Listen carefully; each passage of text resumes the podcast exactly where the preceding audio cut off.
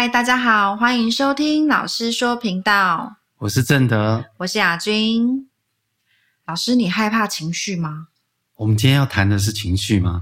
嗯，那现在你要的情绪是什么？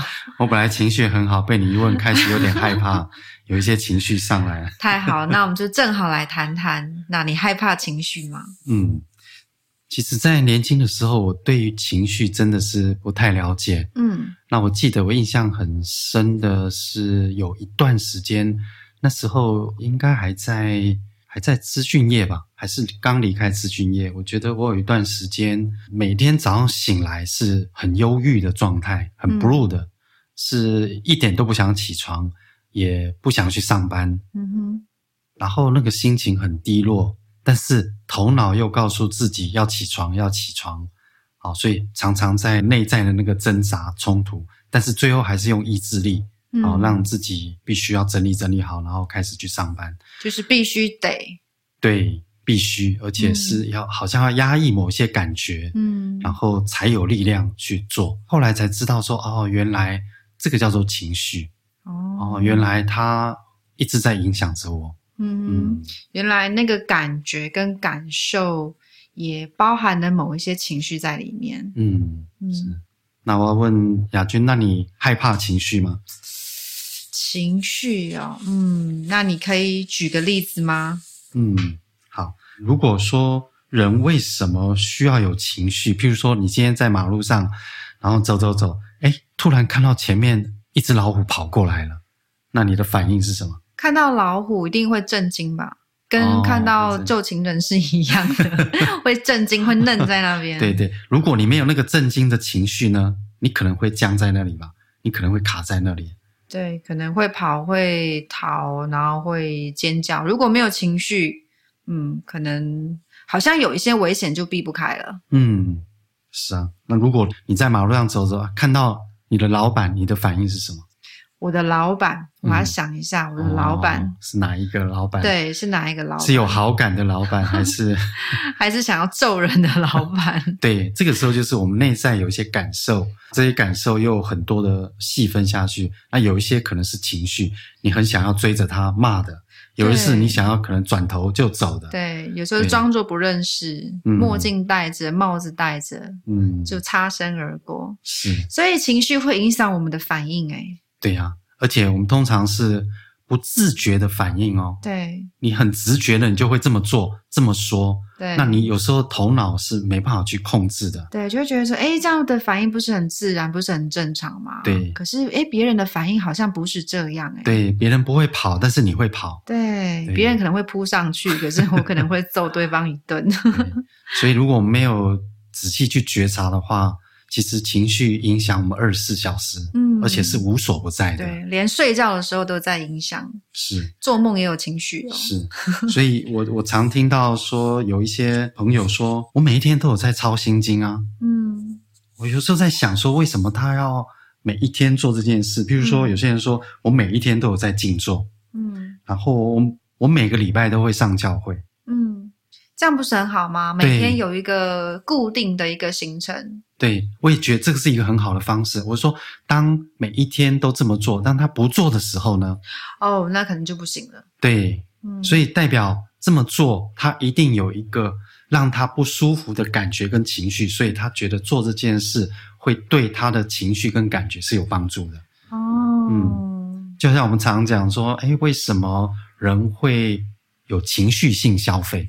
嗯，有些商品就卖的特别好，在什么节日、嗯、或是在什么状况，哎，它就会卖的特别好。嗯，我们所以叫做情绪性消费。你看，消费都会变成情绪性，哎，是，嗯，因为它控制不了，它停不下来。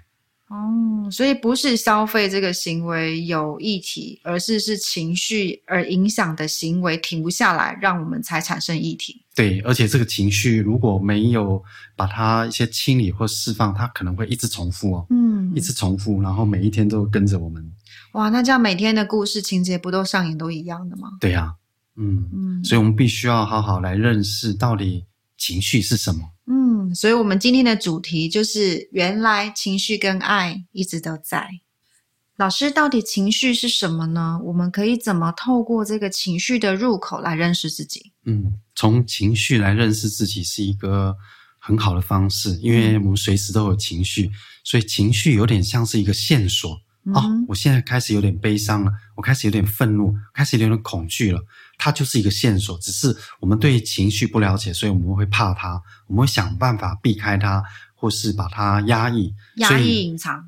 对，我们对于情绪的一个很自然的反应，就是只要是人都会，嗯、第一个就是压抑。对，第二个叫做隐藏，对，第三个就变成合理化了。对，好像有情绪就是我有情绪，就是我不好，我哪里不够好，我情绪控管不好啊，我好像没有修养啊，没有修炼，嗯、好像都会变成这个画上等号。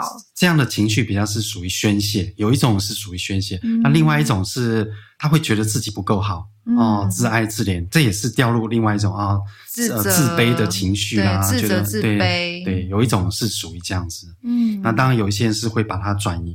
我们为什么会对情绪有这么多的反应？我们需要多认识一下情绪。嗯，如果我们从情绪的英文，英文，英文，嗯，情绪的英文怎么讲？是 emotion，对不对？那 emotion 为什么是 E 开头？其实它代表的是一个 energy。对，就是一个能量。我刚刚想的也是能量。对，它是一个能量。像爱因斯坦说的能量，一，能量一。然后 motion 它就是一个动，动。其实它就是一个运动中流动的能量。然后所以是运动中的能量。对，为什么叫能量？因为它是一个流动，对，因为不动就死了。对，就是人常常在生活里面，为什么 常常觉得卡住了？对，卡住的意思就是我没有动力。我明明应该要去拜访客户，嗯、我明明应该要去表达些什么，我应该要主持什么会议，但是我卡住了，对，我什么都不想做了。对，对，会什么时候都想放弃。对，甚至有一些是情绪一来的时候，压开来的时候，他可能会翻桌，嗯，毁灭性的情绪。对。所以不是自我毁灭，就是毁灭他人。对，所以变成说这个运动中的能量，当它没有运动的时候，它叫做卡住了，嗯、叫做退缩了，嗯、所以比较属于退缩的能量。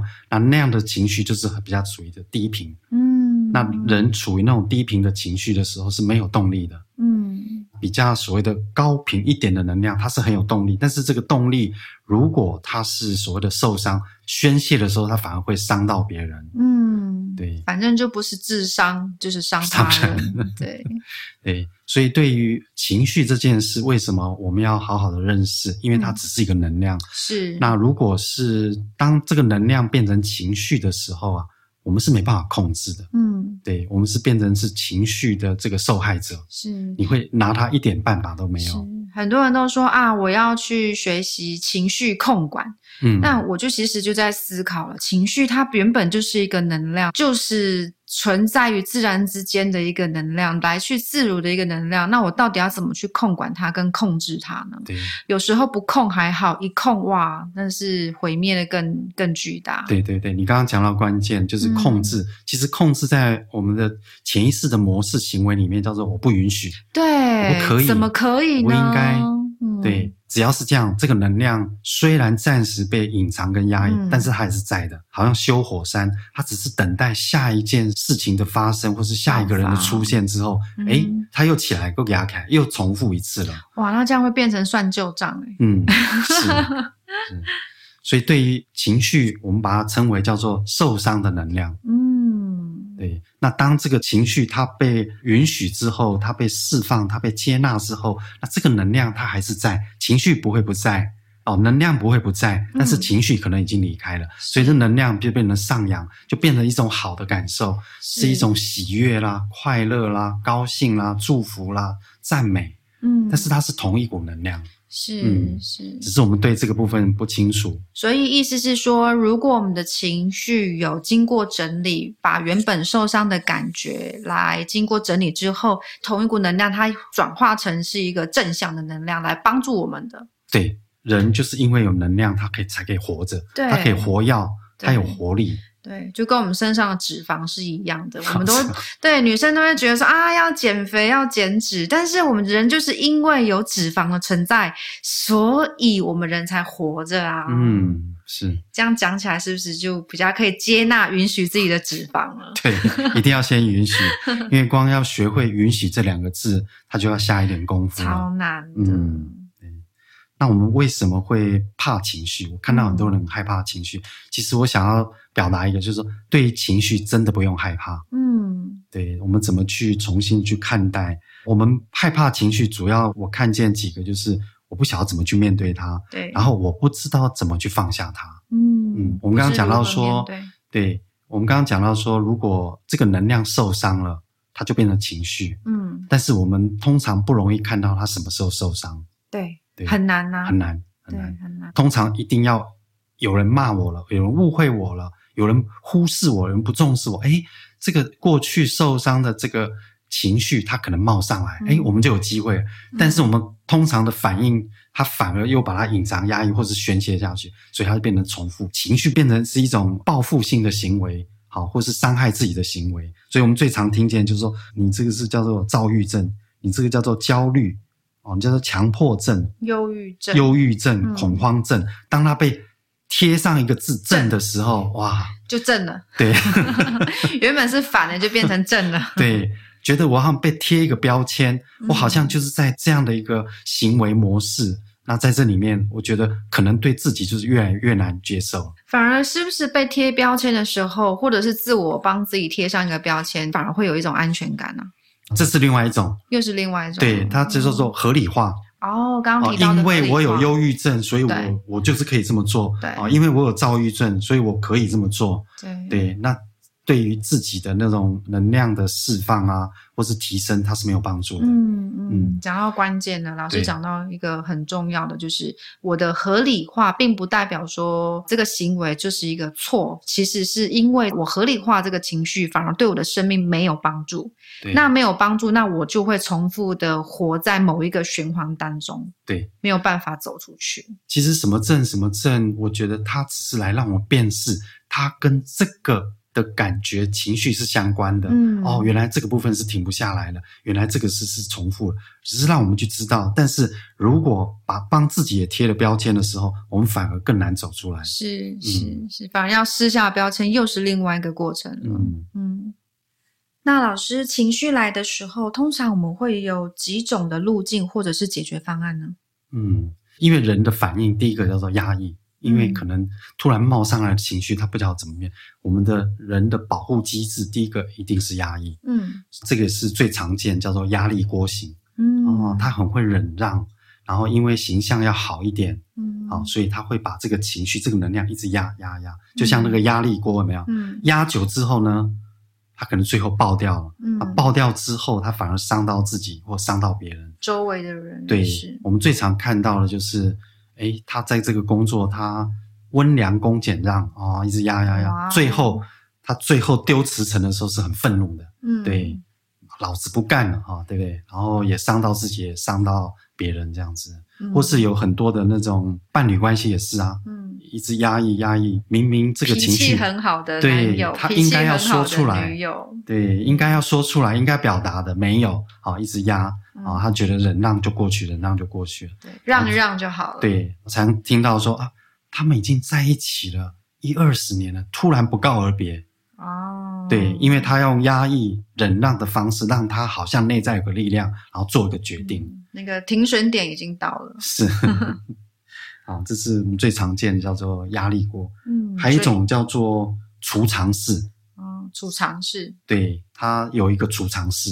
情绪来了，工作哇，客户的问题、小孩的问题、爸妈的问题、金钱的问题啊，情绪来的时候先丢，因为我现在没有空去处理这些情绪。如果我去面对这个情绪，我现在这件事情就不用做了，所以就把一直丢，把这情绪丢在储藏室里面。哇，那储藏室的空间大小也是因人而异了。对，因为我们的我们的空间是无限大哦，所以常常会有一种丢到最后，到底我是谁？我是一个什么样的人？他会被自己的情绪卡住了，嗯，然后就我们常讲说，对，我们就要花点时间，有点像是那个毛线球，嗯，我们反而找不到那个线头。很多人是属于这样子的，嗯、以为睡一觉可能就好，了，对，对啊，我常常听到。冷处理就好了，对，听到朋友常常都会安慰自己说啊，我睡一觉就好了，或者是啊，我怎么样就好了，或者是怎么样对方就好了，对。比如说男女朋友，可能女朋友生气的时候，然后男朋友就是会哄她啊，然后会送个花啊，或送个礼物，或带她去吃大餐啊，带她去哪里玩，诶，好像这样就好了。但是哎，下一次遇到同样的问题，又再一次的爆发。是，嗯，而且常常会有这种是，哎，今天在开会被人家讲讲讲讲，他那时候还没有感觉，只是因为他已经有一个自动保护机制，嗯、然后把它放到储藏室。嗯、他可能到第二天、第第三天，他开始愤怒了，开始生气了，或是伴侣跟他讲了一句话，要他做一件事，他可能要过一个礼拜之后，他才敢表达出来。哦，啊，那是属于储藏的。功能，那下次要不要直接进阶一点，盖个焚化炉，就不用储藏了？还有一种比较是属于，哎，她有很多的那种所谓的闺蜜或是好友，哦、所以当她有情绪的时候啊，哎，她就有人可以去释放，可以去说，然后有人懂，对，有人听啊，有人懂。其实我觉得这个并不是一个很适合的方式，因为我们那时候在说都是我们的受害情绪啦。我们的受伤的经验啊，然后不好的感受，嗯、其实它像那个下水道一样，嗯、然后一直把这种污水一直倒在对方，嗯、除非这个人的觉察力很够啊。嗯、啊，为什么？你看啊，常常呃最容易发生就是在妈妈的身上。嗯，啊，那妈妈因为受了爸爸的气，或者受了婆婆的气婆啊，受了最近金钱的压力、孩子的议题，对不对？然后就要找人讲，嗯、那最最容易被抓住就是孩子。所以孩子，尤其是女儿，最容易变成妈妈的下水道。下水道，对，总不是变下水汤了，变下水道。对，这些这些污全部倒给他。哦。对，那如果他是男生的话，他如果就是收了太多妈妈的这个污水的时候，嗯、他对女人会是很害怕的。哦，就害怕进入亲密关系。对，除非他练得很好，他知道怎么去安抚妈妈的情绪，那他反而哎，跟女人之间呢、啊？他反而可以接得住情绪，那这又会变成另外一个困扰哎。对，所以他女人缘太好，女人缘真的不知道怎么选。对，对，所以他有时候也会很难进入到一段关系里面。嗯，对。那还有一种比较难度比较高的，就是一个发生之后，这个情绪不能被说，不能被看见，嗯、所以我们讲的所谓的秘密。他就会把它压抑、隐藏的更深。他不只是压力锅或储藏室哦，他会放到那种地下室。嗯，那地下室如果放久了，你看啊，一个东西放久了，你可能自己都遗忘了。嗯，一直到，比如说很多人说，为什么看一部电影，他突然被触碰到那种莫名的情绪，然后眼泪一直奔出来这样子，然后控制不了。它都跟这个是有关的，然后本人也会不知道为什么。对，因为那因为那个冲击太大了，哦、好像有一些画面，嗯、但是他不一定可以这么细的去知道，哎、嗯，那个时候那个情绪怎么来的？嗯、对，可能或许当下不知道，但是他通常在沉淀过一段时间，他会自己慢慢的去想起来一些什么。对对，嗯、都有可能隐藏别人的秘密，也有可能，嗯、或是家族的都有可能。的秘密，嗯，嗯这是一般人很容易用的方式。嗯所以常才会说很害怕情绪，因为情绪一来，他可能会理智线断了，人很害怕这种感觉，都跟我们在用的这些方式、面对的方式，它可能有关。嗯，所以我们会有压力锅型，还有储藏室型，还有下水道，嗯，还有地下室。地下室。哇，那你是属于哪一型呢？嗯，我觉得好像多少都有一点点，多少都有一点点，嗯。嗯那听众呢？听众的你，你是属于哪一型呢？嗯，现在比较多的人都是用那种情绪消费型啊，那这也是促进商家的经济发展啊。对，所以有些人购物他会停不下来，嗯、有些人吃东西会停不下来。哦，有人出去玩找人家聊天啊、唱歌啊，停不下来，停不下来。嗯，好像就是必须要处在某一种状态，就一直没有办法去转换。对，但是过一段时间，这个暂时好像解除这个压力了，一段时间这个情绪又，又来了，又来找你。嗯，对，嗯、所以我们必须要了解为什么情绪跟爱它一直都在，嗯、它背后一定有一个因素。对对，那老师为什么情绪会一直都在呢？难道情绪它不能消失吗？嗯，我看见的是情绪，就我们刚刚讲，它就是一个能量，只是它是一个受伤的能量。嗯，情绪会一直都在。其实情绪的背后，在我们的心灵潜意识里面，它代表每一个情绪、每一份感受，都代表一个人，嗯，或是一份关系，嗯，这个人或者这份关系。他很渴望重新被我们看见，嗯，嗯，啊，就像有一句名言，就是我们内在的伤痛其实很想要被自己看见，那句话是一样的，就是背后的这个人、哦、或这份关系很想要再次被你看见，嗯，只是我们就是会隐藏压抑。刻意去忽略它，因为我们不想要再去面对当时候那个情绪跟感觉。嗯嗯，那我举一个例子，就是有一位家人，他常常在经验的这种情绪是这种孤独感。嗯，好，孤独感我们常有时候都会去经历，但是他特别容易。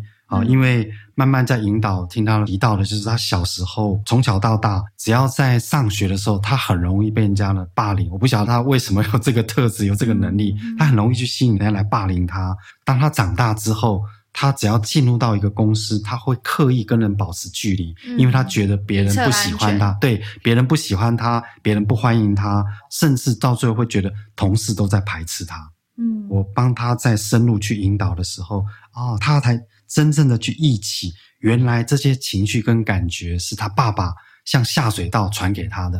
哦，因为他小时候常看到爸爸在爷爷奶奶的面前是没有位置的，嗯，是被看不起，被他兄弟姐妹看不起，没有位置的，对，所以他无意识就把爸爸的这样的一个情绪一直放在他心里面，嗯，所以变成他现在的情绪。嗯就是孩子会有一份盲目的忠诚、盲目的爱，是我想要代替爸爸，或是我想要代替妈妈去承受这个感觉，嗯、是受伤或者是受害的这种情绪。是对于他来讲，他苦恼了几十年哦。对，为什么我跟朋友啦、同事啊，总是会有那种莫名的那种距离？嗯，甚至他跟他太太也会有这种感觉，他才找到一些情绪的根源，这样。嗯。那如果他有孩子的话，那其实会不会也是变成是另外一种呃遗传情绪的遗传？对。那那另外一个例子就是，他对他的儿子就是有莫名的那种不安跟焦虑感。嗯，只要他孩子做些什么，明明他的太太看就还好啊，没没事啊，但是他就是范围。对，那但是他就觉得你怎么可以这样？这样是很不安全的，嗯，所以他内在常常会有那种不安啊、焦虑，所以常常就会跟他的儿子有莫名的吵起来了。嗯，太太就觉得对这个点一直不觉得为什么会这样，嗯，那慢慢帮他引导。哦，原来也是跟他的小时候跟妈妈之间的那个距离跟互动是有关的，嗯嗯、因为妈妈的情绪化、妈妈的表达啦，然后妈妈的那种，甚至有一次的经验是，呃，不想活了，所以他对于这种那种焦虑跟不安一直留在心里面。嗯，那当他长大之后，那这件事也过很久了，但是这样子的一个情绪。跟受伤的感觉一直留在他心里面，只要触碰到这样的议题，嗯、孩子出现类似这样的行为的时候，嗯、他的那种焦虑不安，他就被唤醒了。嗯。嗯，哇，那这样的一个所谓的后遗症，就是我会害怕进入，无论是同事或者是伴侣，我会害怕跟他人太亲密，或者是进入一段很亲密的一份关系里面，是因为。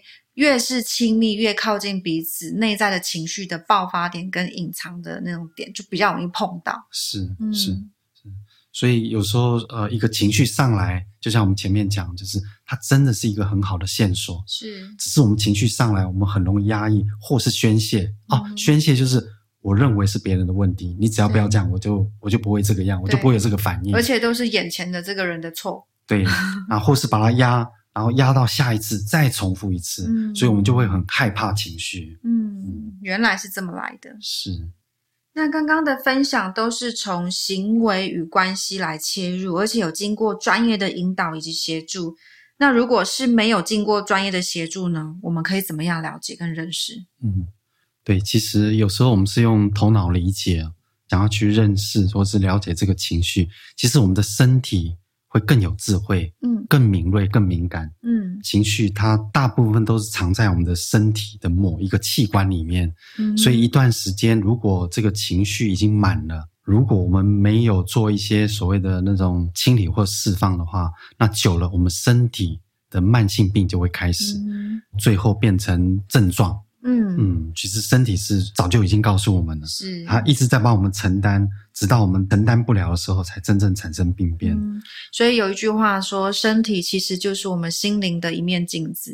嗯嗯，在我们中国的古老的智慧有一部经典叫《黄帝内经》，嗯，它也把所有的情绪累积在我们的身体里面的某个部位，它都很清楚的告诉我们了。如果哈，各位各位听众，如果你觉得你现在的心脏不太好，那可能是他提到的叫做大喜，我觉得就比较是放纵自己的欲望，它是有关的。嗯，对，那我们很容易产生这个心脏的这些议题。嗯，那如果你觉得你的肝脏不是很好，可能跟你的愤怒的情绪是有关的。嗯，或是很会压抑、很会保护自己的，可能也跟这个有关。如果我们是肺，感觉到我们的肺或是我们的大肠的的问题的话。它可能跟我们的悲伤的情绪是有关的，嗯，因为我们很容易抓住那个受害的感觉，嗯。那如果是我们的胃啊、鼻鼻脏不好，那可能跟我们的忧虑是有关，可能也是害怕失去一份关系，嗯。那如果是膀胱或是所谓的肾脏，那跟我们的恐惧的情绪是有关的，对于未知会很害怕，比较活在未来，它可能也是有相关的，或是我们的内分泌系统出问题。那都是跟这段时间可能压力太大是有关的，对，对，承担了别人的责任啊，嗯、或是比较隐藏压抑，它是有关的，或担忧还没有发生的事情，嗯，嗯是。所以有一句话叫做“喜伤心，怒伤肝，悲伤肺”。哇。还有口诀，有啊，那时候在背的时候一定要背 比较简单一点。是我举一个简单的例子，嗯、就是有一个老先生，他的身体一直就是只要吃东西他就吐，吃东西就吐了。嗯，他对这个部分很困扰。然后去看医生，看了不管是中医西医怎么看都没有用，针灸也没有效，也没有用，就是那个胃痉挛，所以只要是吃他就吐，然后甚至他最后都不想吃，嗯、然后他身体就会产生问题。哇，那这样不就厌食？对，那后来是一次的过程，跟一个很不错的医生在聊的时候，嗯，诶他才把他的心里面的事情讲出来，因为他前几年他非常的愤怒对他的儿子，他好不容易把他儿子栽培到博士哦，嗯，然后结果博士喜欢的是一个高中没有毕业的女朋友，他对这件事是完全没办法接受，接受，对，就是跟他断绝关系，然后那一次跟儿子的谈判气到，呃，儿子也生气，就甩门就走了。嗯，然后那一刻他还真的很生气，他气完之后就是从冰箱喝了一口冰水，然后之后他整个好像就开始反胃，其实是从那一刻就开始。哇，嗯，其实从中医的理论来讲的话，我们人体遇到冰的是会缩起来，会缩住的。对，我们刚刚看到那个《黄帝内经》，他说胃的问题，它是跟忧虑有关。嗯，他自从儿子就是离家出走之后啊，嗯，就不回来了，还真不回来了，而且好几年都不回来了。是。如果我们从一个关系的系统在家族的场域里面来看的话，其实东西没有办法吃进去，其实就是我们内在也排除了一个人。对对，后来他辗转知道儿子后来跟他那个女朋友结婚了，而且生了一个孩子。哇！但是他就是不回来。嗯。那后来好像是透过他的太太吧，然后好像。呃，不是透过妈妈哦，就是他的太太，对对对，好像用另外一个方式让儿子愿意回来，嗯，但是他最后会答应，是因为爸爸决定接纳了这个媳妇儿，跟接纳这个孙子。哦，你看啊，当这个接纳的时候，那个爱的能量流动的时候，嗯，诶，情绪释放释放了，忧虑的情绪释放。他说，从那一刻他看到孙子之后啊，他每天吃的很好，很开心，对，然后就跟孙子一起玩。好好，对，然后还会追，对对，疼孙子，然后每一天吃饭吃的很开心，跟孙子一起吃。嗯、所以，当我们情绪释放完之后啊，整个身体也不一样了。嗯，哇，原来这个例子就是可以让我们真正的去看见一份情绪，如果卡在我们的身体里面，它会变成是一种症状。对，但如果我们可以去提升或者是疗愈这段情绪、这段关系，我们身上卡住的这份能量就不再是情绪，反而是一份爱。对，它反而是一个爱的能量。嗯嗯，是。那老师是否可以跟我们分享一下，我们在面对情绪的时候，是否有一些工具可以协助我们去看见在情绪背后的这份爱呢？对。所以这个工具非常的重要，嗯，就像我每一天我们都会洗澡嘛，对。但是我们是否有每一天来清理一下我们的情绪？嗯，我们可能一段时间会整理一下房间啦，或是环境，倒垃圾。对，那我们有没有一段时间好好来整理一下我们的情绪呢？嗯，就是清理心灵的垃圾。对，其实情绪就像我们一直在提的，它就是一个能量。嗯，我记得那部电影叫。怪兽电力公司，对，同样是这个电力，它是用尖叫声来吓人的，还是用笑声来带给别人快乐跟欢乐？因为它是同一股能量。对，嗯，嗯，我还记得那部电影，是我记得有一幕是之前的时候，它是用。惊吓的，让人家恐慌，让人家吓一跳的，然后换取这个电力，也就是能量。是。是那后来的下一步呢？他就是用欢乐，让这个孩子有一个很欢乐的笑声。快乐也是一个能量，也是一个爱的能量。对。对但是这两个收集起来，嗯，我我就在想象说，如果我现在我的面前有两个行李箱，一个呢装的全部都是恐惧的能量的这个能量，跟另外一个行李箱装的都是。快乐跟喜悦的能量，那我就会很想要提着这个喜悦的、快乐的能量的这个行李箱，可以四处的游走，发挥我的创造力，是很快乐的一件事。嗯、对，没错。所以，我们对情绪真的就是有三件事需要学习。嗯，第一个就是认识。认识情绪是什么？嗯，然后第二个去知道它，对，知道它之后，不要害怕它，对，不要害怕，就是接纳。嗯、第二件事，怎么去允许它，去接纳它，这是第二件事。第一件事，先认识哦，原来情绪是这样子的，嗯、对。然后第三件事才会来到。